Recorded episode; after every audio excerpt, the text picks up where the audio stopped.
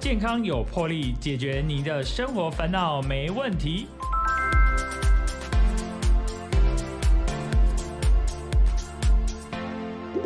欢迎收听《健康有魄力》，我是主持人破哥。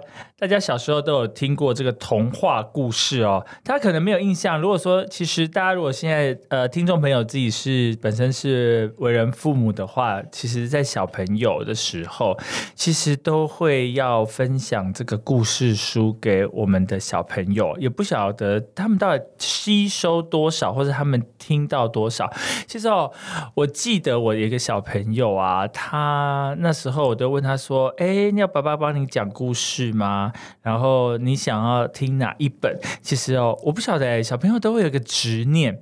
然后说，哎，我们家有很多的那个，以前小时候很多送了很多的这个儿童绘本，他其实就会。很固定的，我刚刚有在思考，我们家是老大还老二哈？因为我两个女儿，他们有一，我记得应该是老大吧。然后他就是一直就是很执着要看一本这个有有这个讲衣服的书，然后里头有什么点点的啦，还是什么的，然后不同的彩色，然后就一直很执念，就一直要。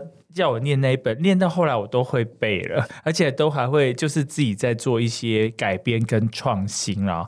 那我们今天非常开心要邀请到呃我们的亲职沟通作家罗怡君哦，怡君最近出了一本书是《童话逆思维》，这个部分也很特别哦，他。不是说我们我们都熟知很多童话故事，可是他他要给他改编呢，赋予他新的意义。我们现在先请怡君来跟我们的听众朋友打声招呼。Hello，破哥好，大家好。是，哎，怡君怎么会想要写一下这这本这样子有特这么特别的童话书呢？哦，但里头没有插画了哦。哦，没有没有。其实应该是说，呃，我们平常在教养小孩啊，或者是现在很多爸妈。其实蛮没空的，然后都会把小孩请。这个祖父祖母外公外婆帮忙养嘛，对不对？帮忙教。那呃，身为亲子沟通作家，其实非常多，常常接到客诉，就是哦，我的观念跟另外一半不同，我的观念跟爸爸妈妈不同。哎，好像那个世代的冲突也一直不断的在教养孩子上面发生。那蛮正常的。对呀，可是你又不得不让人家带，可是你又看不惯人家怎么带你的小孩。哎哎，这个哎，这个很纠葛哎，这个真的非常的纠葛。没错。嘛，对，在人无人下不得不低头嘛。但是你也明白，他们都是爱，是。可是呢，呃，也不是说上一代一定很多观念是不对的，嗯，而是说，哎，不同世代之间观念的冲突，那大家要怎么把这些事情想清楚？好，那有的时候，哎，看起来我跟我爸妈好像教养观念不一样，其实我们两个有很多相同的地方，哎，比如说，我们都希望小孩健康成长啊，我们都希望小孩呃可以独立自主啊，这些共同点，那为什么会有这么多争吵呢？那后来我觉得讲很多大道理，大家都。听不懂，听不懂，或者是说各执己见，就像现在选举到了嘛，你知道，就各各表态，可是其实都是互相尊重，但没有交流，没有共识。那我就发现说，童话故事是每一个人共同的记忆。然后呢，这个世代相接，你也不晓得为什么，他就不知不觉传下去了。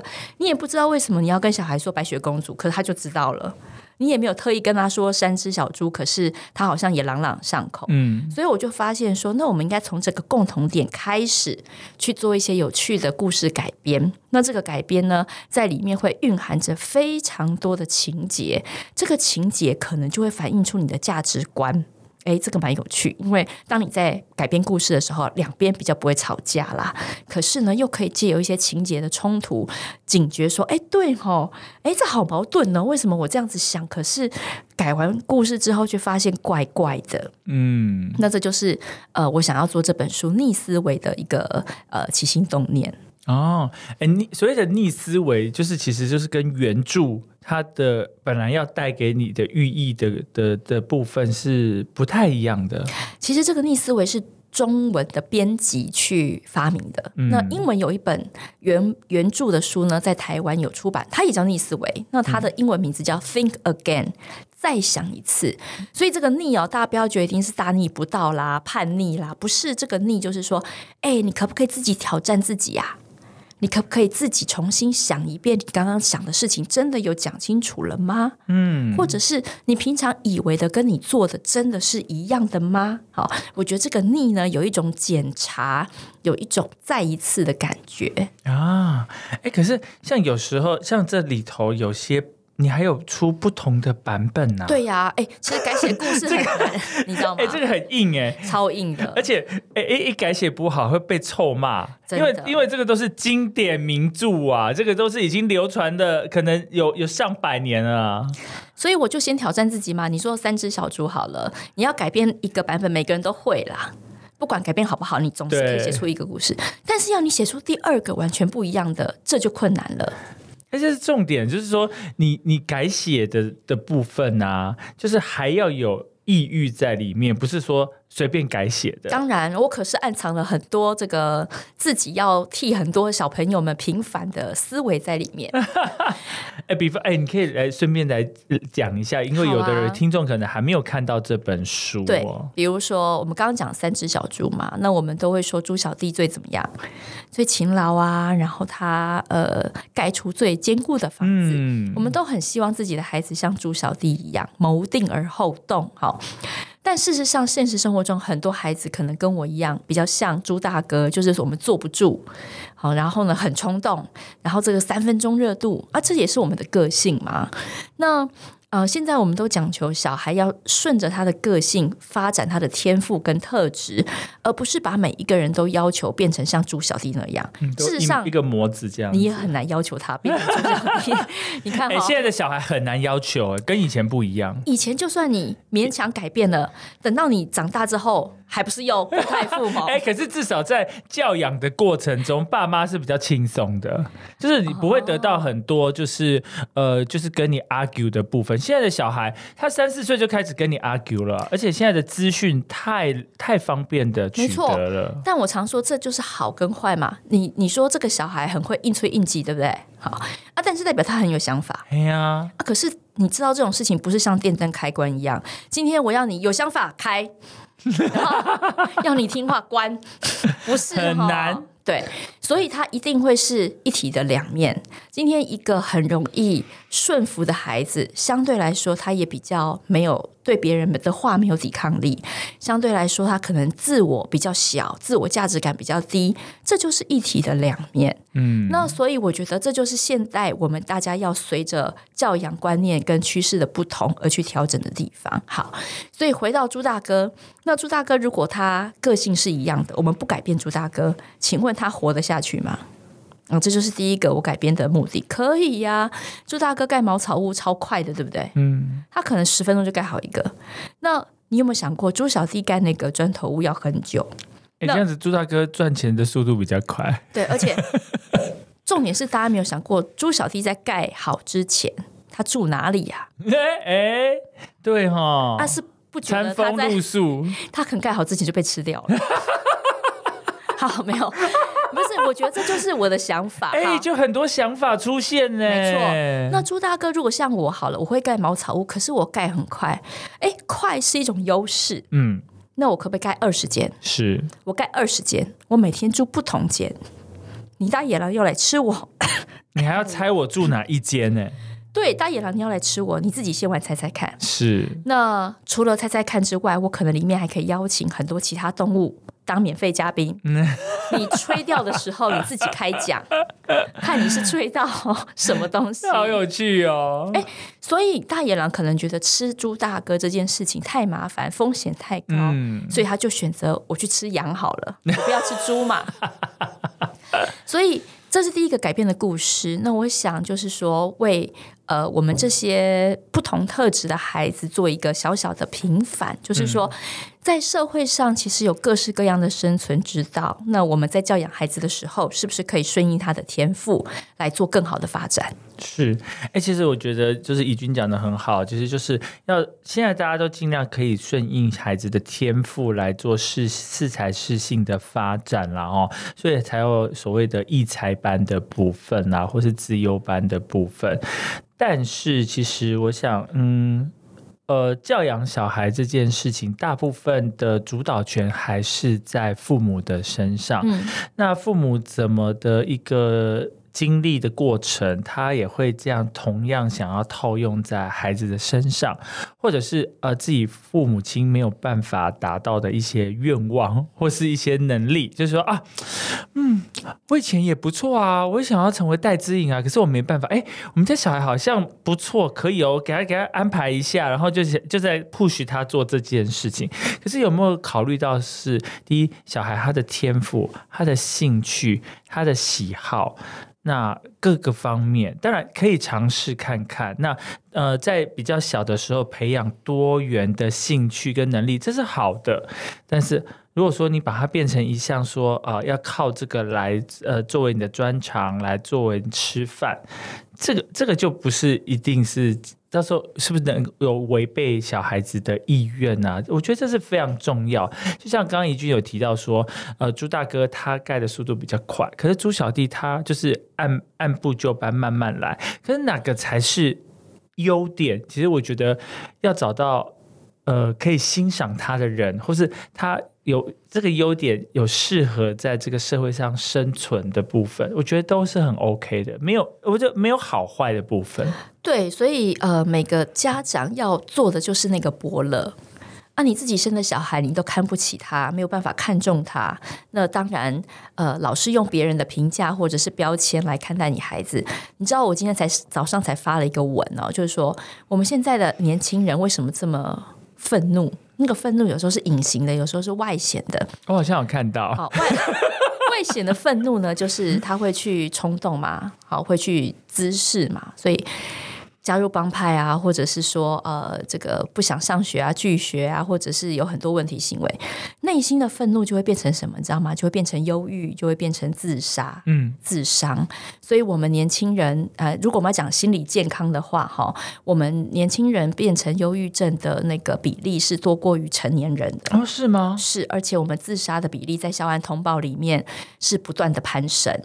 这件事情才会让卫福部在之前提供了十五到三十岁每个人三次免费心理咨商的一个一个这个机会。哎，有这样子的机会啊？是，你看很多人都不知道。哎，我不知道哎。对，但是你看，他已经严重到。十五到三十岁，每个人免费。十五是非常还在青少年阶段呢。其实你现在如果到校园里面去看孩子啊，那个辅导室里面啊，真的已经人满为患了。是是是。所以，嗯，我要说的事情是说，大家怎么这么活得这么痛苦，这么不快乐？那我们的爸爸妈妈这么努力的养小孩啊，怎么养的自己也不快乐，小孩也不快乐？这肯定是某些事情出了问题。是。那我觉得今天，呃，在讲心理健康的时候，真的就要回归到你到底在追求什么这一类的大灾问。嗯，哦，如果钱可以带来快乐的话，哎，你知道很多忧郁症的孩子都是来自家境富裕的小孩，他们前三前三自愿自杀跟呃这个休学的比例，其实也逐年的攀升。哦，所以真的不是大家所想的，好像一切哦到了台大就没事，人生胜利组。台大第一年休学的比例已经高达百分之三十了啊！这些事情大家都不知道，对不对？其实新闻偶尔有报，对大家去查就知道。所以你要明白，现在的青年、现在青少年，他们经历的是一段绝望死。什么叫绝望？绝望死？对，那个死可能很很惊悚哈，但那个绝望的意思是他对未来其实是没有期待的。嗯，他不觉得他努力可以达到什么变化。他不觉得，所以他没有动力，所以才会有躺平族，所以才会有这些很多后续的事情发生。嗯，好，那如果我们不想要养出这样的小孩，或者是哎，我们希望自己也不要成为这样的人，那就应该把一些观念想清楚。好，比如说像刚刚我们讲的，呃，很多爸爸妈妈在选科系的时候，现在不是 AI 兴起吗？是，好啦，选自然组、社会组，你怎么选？结果 AI 一兴起。百分之八十的人统统选了自然组，嗯，最好是所有的人瞬间都变成对自然组非常的有兴趣。没有为什么？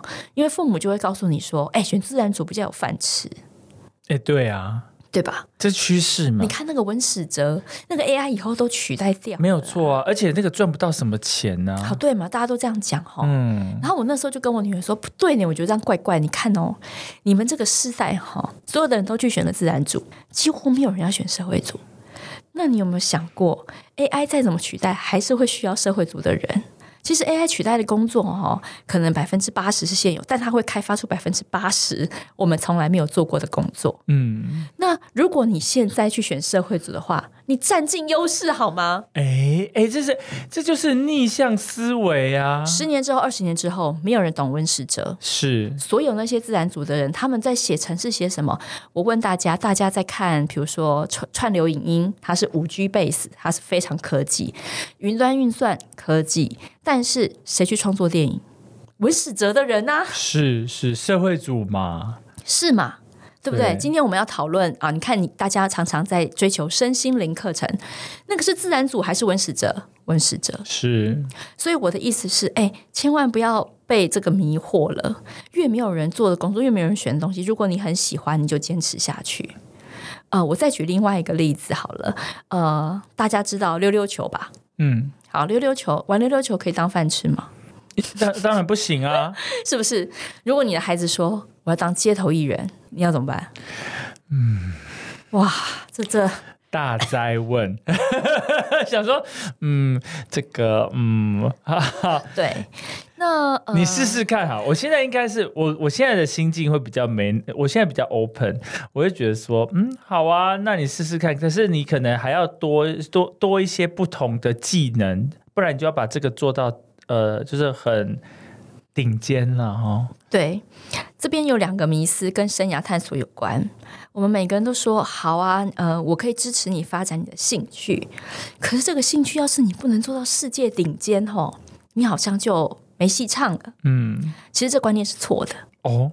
嘿，世界第一只会有一个，是。可是类似的工作会在世界上有无数个，嗯哼。所以其实你真的什么叫做自己的优势跟特质？什么叫孩子的天赋？不是说他哪一个要变成天才，那那个天赋，你不能说，哎，他们好像。大家都普普哎，有啦，比较会画画而已。好，比较会画画，就像我们手指头伸出来，五根手指头哪一个最长，那个就是相对优势。是，所以你要找的是孩子的相对优势，不是去找他的绝对优势。嗯，不然的话，世界第一只有一个啊。是，那难不成我们工作只要有世界第一的人做就好了吗？嗯，绝对不是嘛。医生难道每个人都只要？医生每个人都是呃班上第一吗？没有嘛，他班上最后一名考上 考上医科，他还是医生啊。没错，没错。所以我的意思是，大家对于这种非学科性的才艺，就会有很奇怪的迷思，好像你要做到世界第一，但其实不用。那回到溜溜球，为什么我举这个例子？有一个人，他现在才三十几岁，他就考溜溜球，走遍了二十几个国家，是对不对？然后呢，他很愉快的结婚。养家生子一点困难都没有，而他的家庭，他的爸爸是个校长，希望他成为妇产科医生。好，我想到讲到这里，大家都应该很清楚他是谁，对不对？那可是这案例太特别了，他一点都不特别。我是说，应该说为什么这样讲？嗯，你说，这就是很多爸爸妈妈会讲的。嗯，啊，那个才几个？哎，我就是其中一个。对不对？很多爸妈说啊，那个是少数啊。嗯，好，两点，第一个，你为什么觉得你孩子不能是那个人？嗯，这就代表你不相信他嘛。嗯，如果是我，我一定会觉得，哎，有人可以这样做，那你一定也可以。这就是爸爸妈妈典型的不同思维。一个爸爸妈妈看到有人成功了，就会说，孩子，你一定可以。你看他走出那条路来了，你就算不是走同样的路，一定代表这个世界上还有生存的空间。可是另外一个爸爸妈妈看到的是什么？看到的是啊，才那两三个而已哦，机会好少，你不要这样做了。嗯，所以这就是你的爸妈富有的是成长型思维，还是固定型思维？杨元庆溜溜球大师的爸妈也从来不觉得他可以啊，也从来不认为有这条路，他不就把它开创出来了吧？嗯，好，所以这就是第一个，你到底相不相信未来是生命是有出路的？那你相不相信你的孩子是有能力的？我们很多爸爸妈妈在替孩子担心的同时，潜意识的那个台词就是：“孩子，我觉得你不够好。” 孩子是接收到的，所以我们会越教小孩，孩子越没自信。其实，其实这样子很多都是爸爸妈妈自己有在打击小孩的自信心，但他不知道，他是无形中对。所以我的孩子也会害怕。比如说，我的孩子他是一个本来很害怕失败的人，嗯，那我就觉得很奇怪哈，因为我们通常做爸爸妈妈的一定都会说失败没关系，可是到底。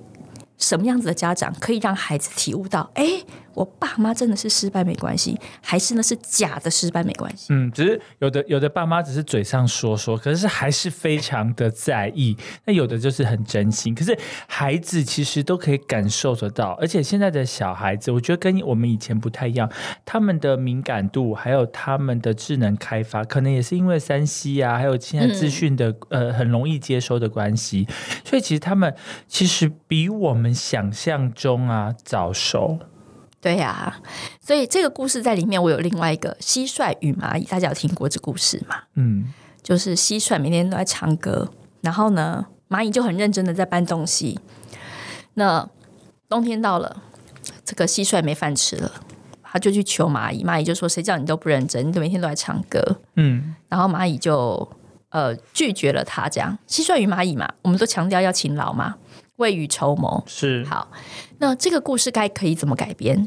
蟋蟀它其实它的天命就是唱歌。哎，蟋蟀的它的特质，它的人，它生下来就是是啊是啊是啊。蚂蚁的特质就是工作，没有，因为蚂蚁有各种不同的分类。对对对，有工蚁啊。那我要说的事情是，呃，我在这个改编故事非常有感觉，那个唱歌很像是文史哲的感觉。比较像文史哲工作，社会组啊？你你念哲学呢要干嘛？你音乐呢要干嘛？嗯，有点像这种感觉。那蚂蚁呢，很像是我们现在比较实事求是嘛，在学技能啊，哈，在干嘛干嘛，在学城市啊，在往这个科技发展。好，我如果把它这样子去想象来做改编的话，那可能就有第一个故事的版本了。第一个故事就是，哎，蟋蟀呢就呃。去求求助蚂蚁吧，哈，然后这个蚂蚁呢就想要给他一点惩罚，所以就不想理他。嗯，蟋蟀真的就死掉了。哎，他死了，有可能，这不就是他的报应吗？是，好，他的报应。可是蚂蚁本来没有要这样子哦，然后蚂蚁蚂蚁就突然想说：糟糕，那那那这不是我们想要给他的教训啊？是，那这个事情如果真的没有了。会怎么样？所以我的意思就是，如果今天从我们的生活当中拿掉了文学、故事、历史、电影、音乐、戏剧，你想想看，你的生活可不可以过？嗯，我觉得就是这样。你认为它不重要，那就把它拿掉。拿掉之后，你觉得生而为人，你还剩下什么？然后你会快乐吗？你会幸福吗？你想要继续活下去吗？你可以活，但你想要活下去吗？真的很值得思考的一个问题。是，可是一般人都不会用这样子的思维去来思考。怡君真的很特别。没有，我只是把幸福想得很早，所以我那时候离开外商的时候，每个人都问我说：“你为什么要离开？”因为就放弃这么好的工作，而且我工作也算顺利。你爸妈可以接受吗？我没有在管他接不接受啊。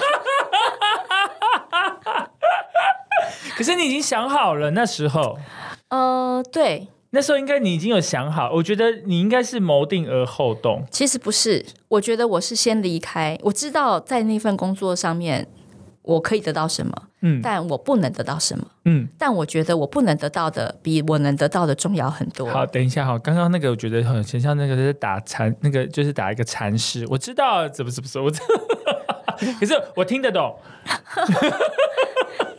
就是不知道听众朋友听不听得懂？对，每个人都好像可以问一下自己：你到底知不知道你想要什么，不想要什么？嗯，哎，有些人回答不出来。哎，对，为什么？因为他要的都是别人要的。因为有有的是真的逼不得已啊，他必须要就是为五斗米折腰，就变成说他很多他想要的，他很想要，可是他做不到，他就得必须可就是。必须被被窝被像就是窝在这个地方，而且有的时候就像怡君说的，是别人的期待需要你这样子做。对啊，你到底想要什么？怎么会这么困难呢？我的意思是你真的想要一栋豪宅吗？你真的想要一栋豪宅吗？说真的，我会羡慕，但我没有真的想要。哎，哎，这就是我想清楚了，因为豪宅再怎么大哈，哎，你人就只能睡那样的空间。没错，没错，没错，没错。所以那真的是你想要，还是？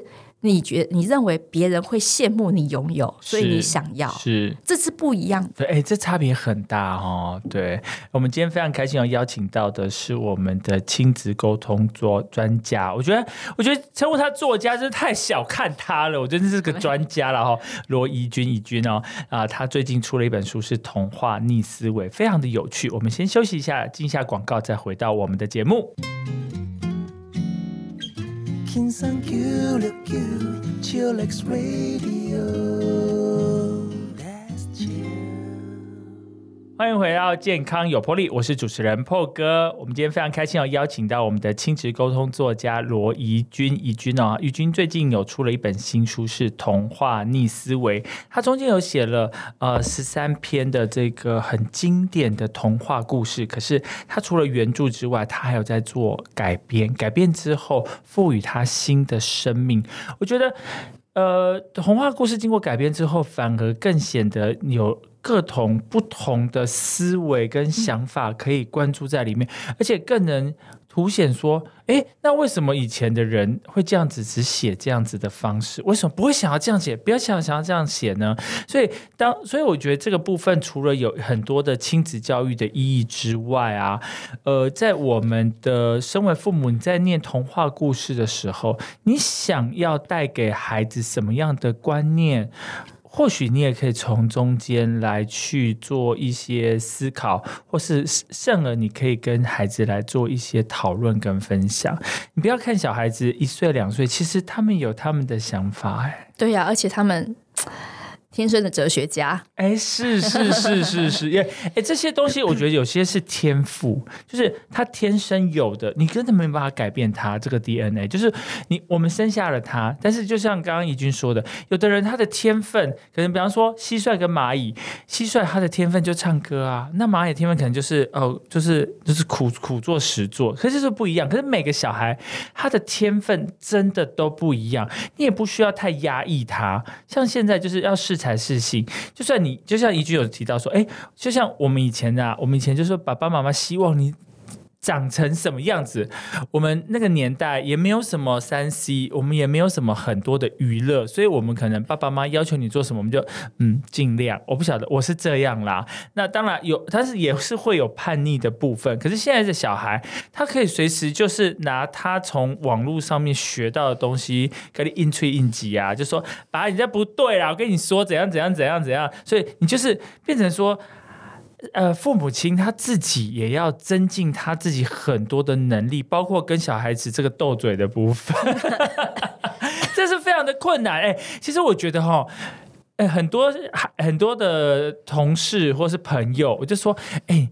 你这么很会这样子哈，很机灵，很会这样应对，或是说针对校长、老师，你都会很像这样吐，是不是说你在家里都是跟爸妈也是这样？所以其实哦，你每天都在 practice，所以 practice make perfect。没错，没错，的确是这样。所以我们也很呃，可以邀请大家在说故事的时候，邀请孩子一起做改编。嗯，那小朋友改编故事就会加入他自己的期待，是他会有他自己的观点，他会有他自己想要平反的事情。那这个在亲子沟通里面也是一个很好的桥梁。是好，就像我们在讲呃，我们一起在读，比如《汤姆历险记》啊，大家都应该知道汤姆是一个什么样的小孩。我很调皮捣蛋呐，然后也不怕打不怕骂啊，但是他同时又很有领导能力。但你有没有发现哈，《汤姆历险记》就是这样，当汤姆是别人家小孩的时候，你都可以看到美好的一面，身体健康，然后这个头脑机灵，有领导能力。但当汤姆是你家小孩的时候，哇，你可能就非常的头大。是，所以我们永远都要用欣赏别人家孩子的观点来看自己的小孩。我觉得这是一个最容易的练习，观点切换，这不容易，你才会看到自己小孩的优点。嗯，否则我们至少在华人社会的家长都会被恐惧绑架，都会被焦虑绑架，我们就永远觉得好还要更好，是，然后你一定要出类拔萃。对啊，就是刚刚怡君有提到说，呃，前三志愿的这个孩子，甚至台大生都有三成的这个休学率，而且呃有一些忧郁症的部分，所以才会提到卫卫福部嘛，嗯，是有提供这十五到三十岁，这是已经在做的政策。对，所以其实啊，就像这个部分，就是大家希望说好还要更好，就是说家长就希望说啊。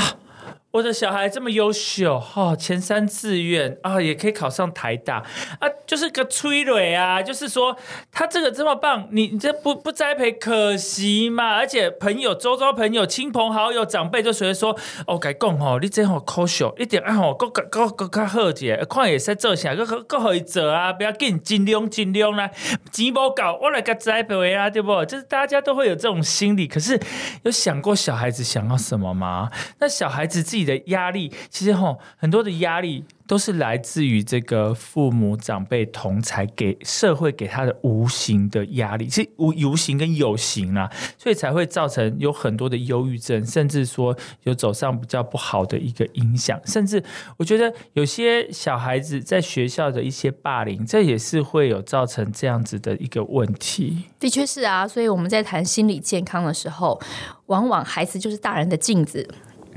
小孩出了什么问题，大人一定也有问题。嗯，所以呃，像我在国中担任家长会长两年，那我们处理非常多霸凌事件、性平事件。哈，你很忙哎，对啊，你知道吗？那个都要叫会长去开会。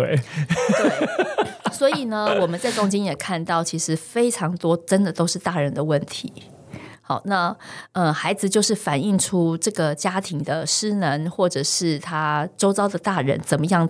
给这个孩子贴标签之后，他的一个叛逆跟一个反动，好，那当然他们做的事情可能都是事实，但他们真的不是天生下来就这样的，是，所以我们应该要去思考的是，如果当我们的下一代越来越多这样的状况的时候，哎，那我们社会是怎么讨论这件事的啊？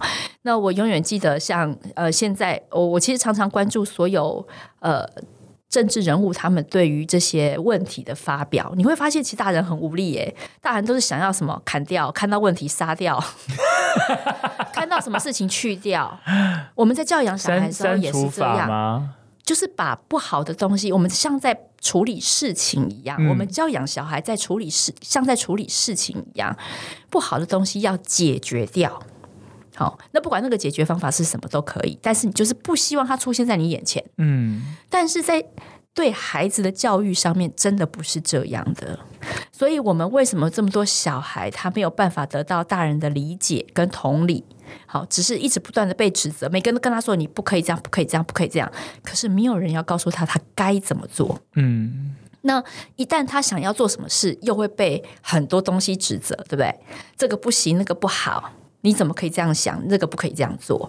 所以我觉得，为什么我刚刚一直提到现在的孩子其实是非常需要空间呼吸的，就是来自于每个家庭可不可以给他们看重他们跟看得起他们。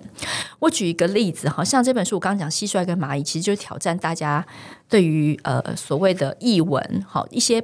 大家不认可的那种技能，该怎么去看待它？如果你孩子很喜欢那些东西的话，那另外一个就是，我永远记得有电视新闻曾经报道过，大家知道萨尔达嘛？就是那个电玩游戏。很有名哦，萨尔达一上市的那一天，日本上班族是很多人请假，就说我生病了，你知道吗？叫萨尔达病。哎，这个其实很像那个欧洲啊，去看那个世足赛的感觉，就说哦，我生病了，然后还故意给车车撞一下，说啊，一那个那个老板，我真的没有办法上班哦。没错，你看萨尔达任天堂是不是风靡全球？真的。好，你知道萨尔达里面他们。那些场景是谁打造的吗？是一个木匠打造的哦。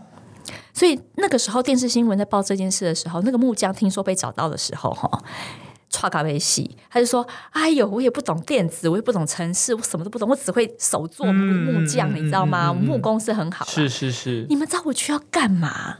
然后萨尔达就说：“没有，我们就是要你的这个技能。”我们不需要你懂城市，那个我们懂就好。对啊，我们不要你懂动画，但是我们需要你的空间感、你的美感、你的设计感，嗯，你才可以帮我们打造出最完美的场景。所以里面萨尔达哈，呃，它里面所有迷宫的场景都是这个木匠打造的。哇，好啦，听到这个故事，是不是又有又有人要回到？我就会说，你看，你们都觉得木匠无用，对不对？好，那木匠。萨尔达为什么去请一个木匠来帮助他们？这个时候就会有人又说的那句话啊，那是日本啊，啊，那是日本才有职人精神啊。嗯，好，那我就要问了，你的孩子不能去日本吗？这个世界这么大，你不是要有国际观？你不是教他英文要好？那英文要好的目的不就是把全球当成自己舞台？可是为什么当我们讲到这个例子的时候，你又缩起来了？你又觉得台湾不可能？嗯，台湾不可能，那就去日本。日本不可能，这世界这么大，怎么可能会没有他的求存身之处？所以你就会发现说，哎，很多时候我们自己以为我们自己已经做到了，可是并没有。我们很容易被自己习惯性的思维又缩起来了，又给小孩天花板了，又跟他说不可以，又给他一个绝望了。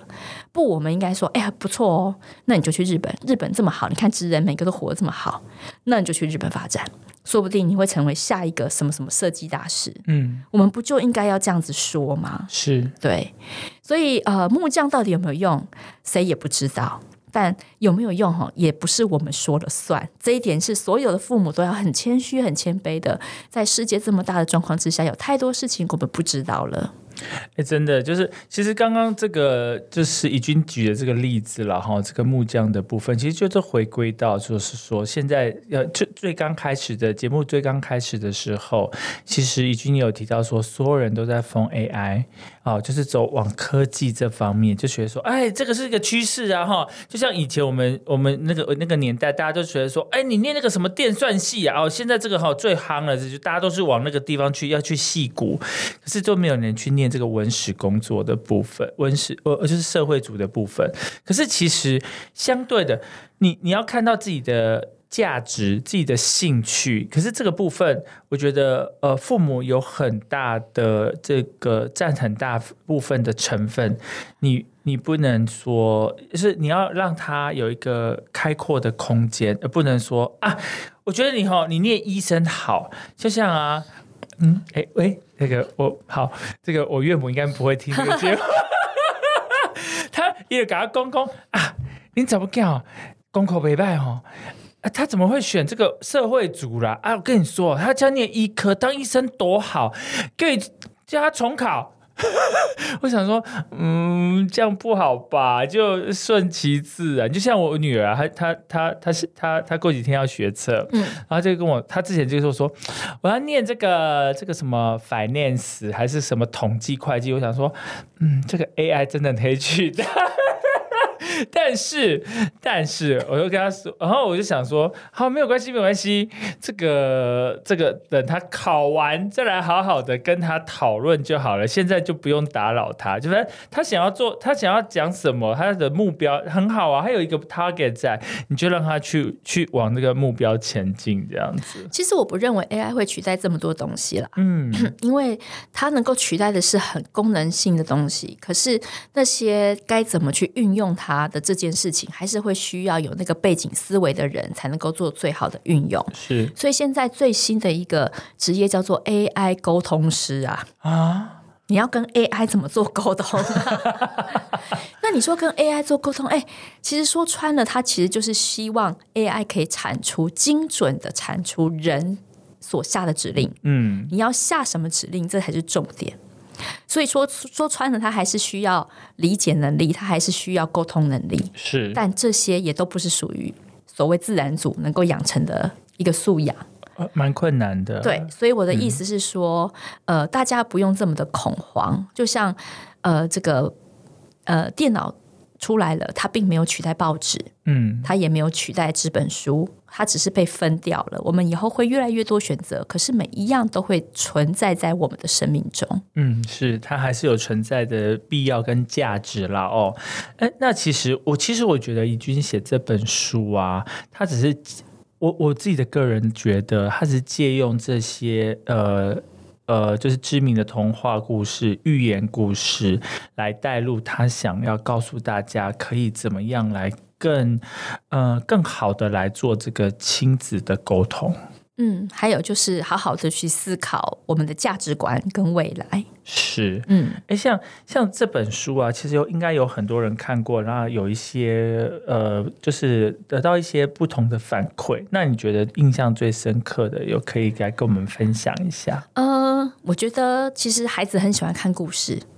所以我自己有开一些读书会，好，那那是读书会是直接是带小孩的，我们都是念青少年小说。那孩子们呢很捧场，知道我出这个新书，他就会叫他妈去买，对不对？买了就来看这样好。然后我就问他们说：“哎，那所以你们最喜欢的我哪一个改编故事？嗯，哪一个？哪一个？他们最喜欢《龟兔赛跑》哦。哎，这是《龟兔赛跑》，就是很经典呐。对，因为我第一个版本是这样的，就是呢，这个兔子去找乌龟说：‘哎，我们来比赛跑。’嗯，然后那个乌龟呢，就很纳闷的看着这个兔子说：“全世界都知道你跑得很快，我跑得很慢，啊，你找我比，你赢了是有什么意义吗？”是啊，然后这个兔子他就想了一下，就说：“有啊，我就是要那个爽啊，我就是要成就感啊，哦对，赢就好，对，赢就是要赢啊。”好，乌龟提出了一个问题，这个问题是很好的问题，你为什么会选择我当对手？嗯，那兔子呢？就很中二的回答了，我就是要爽。哎，很多人是这样，对对对对对，真的是。那兔子就说啊，不，那乌龟就说好，哎，那这样好了啦，你想要成就感，你想要大家赞美你，对不对？他说对。他说那很简单呢，我这辈子哈，我这只乌龟从来呃不可能跑得像你一样快，可是我很想体验那个速度感。嗯，那有没有可能我坐在你背上，嗯，你帮我？绕一圈，然后呢，我下来之后，我就会告诉大家你是多么的厉害、了不起，我体验到了什么样子的感觉？你觉得这样好不好？兔子想一想，好像也可以哈，反正就是会有一个人帮他宣传他的丰功伟业嘛，嗯，他就答应了。所以他们两个就各自的这个兔子就载着乌龟去跑了很多圈很多圈，然后让他觉得自己很棒。这样，那乌龟下来也很得到了他自己人生很不一样的经验，就是他终于可以体验什么叫像风一样的感觉。然后他又可以去跟大家说：“哎，兔子是很棒很棒的一个伙伴。”孩子们很喜欢这个故事，原因是他没有竞争。对，他们受够了，因为很多人去改编龟兔赛跑，都在改编成乌龟要赢。嗯嗯嗯，其实我第二个版本也有改编乌龟赢哦，是好，但我的意思是，但孩子们更喜欢的事情是不需要竞争，为什么一定要比来比去？是要比什么？哎呀，很无聊哎。啊，如果没有比，难道我们就活不下去了吗？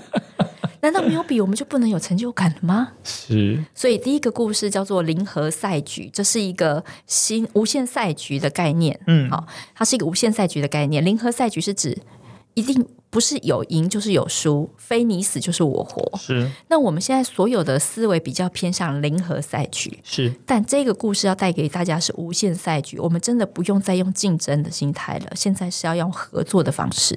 没有错。嗯，所以孩子好喜欢这个。哎，对啊，其实有时候哈，大家生活在这个地方，我们从小就跟大家竞争到。真的这一辈子哎，觉得很烦哎，是不是？真的很烦哎，什么都要比，是什么都要比。而且重点是不是我在比，是妈妈他们在比来比去，是比什么？你不觉得吗？对，你自己当家长会会长，你不觉得说很多是家长在比，然后家长想要小孩子怎么样？比方说，好，就是说，你看我们家哦建中啊，我们家北女啊，那你们呢？怎样怎样怎样？是这是比这个到底？的意义在哪里？有时候小孩子又觉得很无奈啊，真的很无奈，就觉得说：“哦，妈，你不要再这样了啦。”对啊，好丢脸哦！真的，真的。对，但是呃，我觉得要抛开这种竞争思维，我们还有一段很长的路要走。尤其是我觉得是华人社会、亚洲社会，因为我们不懂得怎么肯定自己，对，所以我们很需要那种比较的方式来彰显自己的安全感。嗯，那如果我们每个人都很有安全感，其实我们就比较不需要去参加这么多的比赛了。对啊，也不用无时无刻哈在跟人家做比较了哦。对啊，哎，所以一君，你你，我觉得你你，我觉得你用这个的方式啊，来带入了很多的呃一些观念，希望能够让大家来做不同的一些。就是跳脱固定的一些思维来做不一样的想法。可是也不容易，要要看得懂、欣赏的人才看得懂你你笔下在讲什么耶。不会啦，我后面都有写那个教养思维在进化。没有，其实我想这本书就算你都不看啊，我当然很希望大家可以买书来看哈。那它也是一个很好的练习。我们这本书后面还有附两个故事。那你可以练习改编，对啊，我觉得很棒哎。对，那其实我最重要的事情是，大家能不能养成自我对话跟自我觉察的习惯？嗯，这样你才可以自己进步。好，你自己进步，而不是又要别人来骂你，又要别人来批评你，你才会觉得有刺激、有进步。那身为家长的我们，怎么样去调整自己的思维，自己去进化？好，我觉得这个才会是孩子愿意把问题来请教你的那个真正关键。对，小孩会去找可以给他建议的人。没错，那那个人会是你吗？这就是我们要努力的一个部分。对，我觉得这身为父母啊，都要努力这个部分。你你怎么跟你自己的小孩建立良好的关系，而且小孩子是一辈子的。那那很多小孩，大家会觉得说，小孩到青少年以后，可能就不太会。呃，需要你了，或是不会黏你了，那是那是不是因为说你自己没有呃与时俱进，然后没有跟他建立一些共同的话题跟情感呢？所以我觉得很多很多就是要去逆向思考，要要挑战自己，就像怡君说的，就是要把自己就是就是不要一直陷入一个窠臼啦。对啊，我觉得现在什么的什么样子的人可以走得最远最久呢？心理健康的人是心。心理素质很好、很有韧性的人，他才能够走得长长久久。所以，人生真的是一场马拉松，大家真的不要呃误会，他是赛跑、短跑得奖就可以呃永远赢的那种人生赢家。没有错。哎，那其实除了这呃这本书啊，是童话逆思维，已经在各大的平台啊，就是不论是网络或实体店面，其实都可以购买得到。那如果说啊，想要知道或是了解一下怡君他的一些，关注一下他的。呃，近况啦，或是他有发表一些什么样的文章的话，他可以是从哪些的我们的媒体的管道可以了解到呢？呃，欢迎大家 follow 我的粉砖，粉砖叫做罗怡君孩子教我们的事，或者呢，我也有两个呃 podcast，一个是呃少年特有种，好，他是直接专访青少年，所以大家如果想知道那那群专访青少年是件很困难的事情，没错，大家都是这样子告诉我，不受控吗？呃，都都据点王啦，很难聊啊，很中二啊。没有，其实他们很友善，我很喜欢他们。是，我觉得当孩子很愿意发，呃，就是分享，而且我是一个陌生人嘛，好，那我觉得特别可以听到他们真正的心声。所以欢迎大家锁定亲子天下 Podcast 少年特有种。那另外一个呢是 K 歌书房，它是我跟另外一位国小老师一起合作的，跟教育教养相关的 Podcast，欢迎大家收听。是。那我们今天非常感谢怡君来到我们的节目，也分享了非常多。希望大家可以来 follow 怡君的一些呃，不管是粉砖或者是呃，购买这本《童话逆思维》。我们今天非常谢谢怡君，谢谢，谢谢 PO 哥，谢谢大家，拜拜。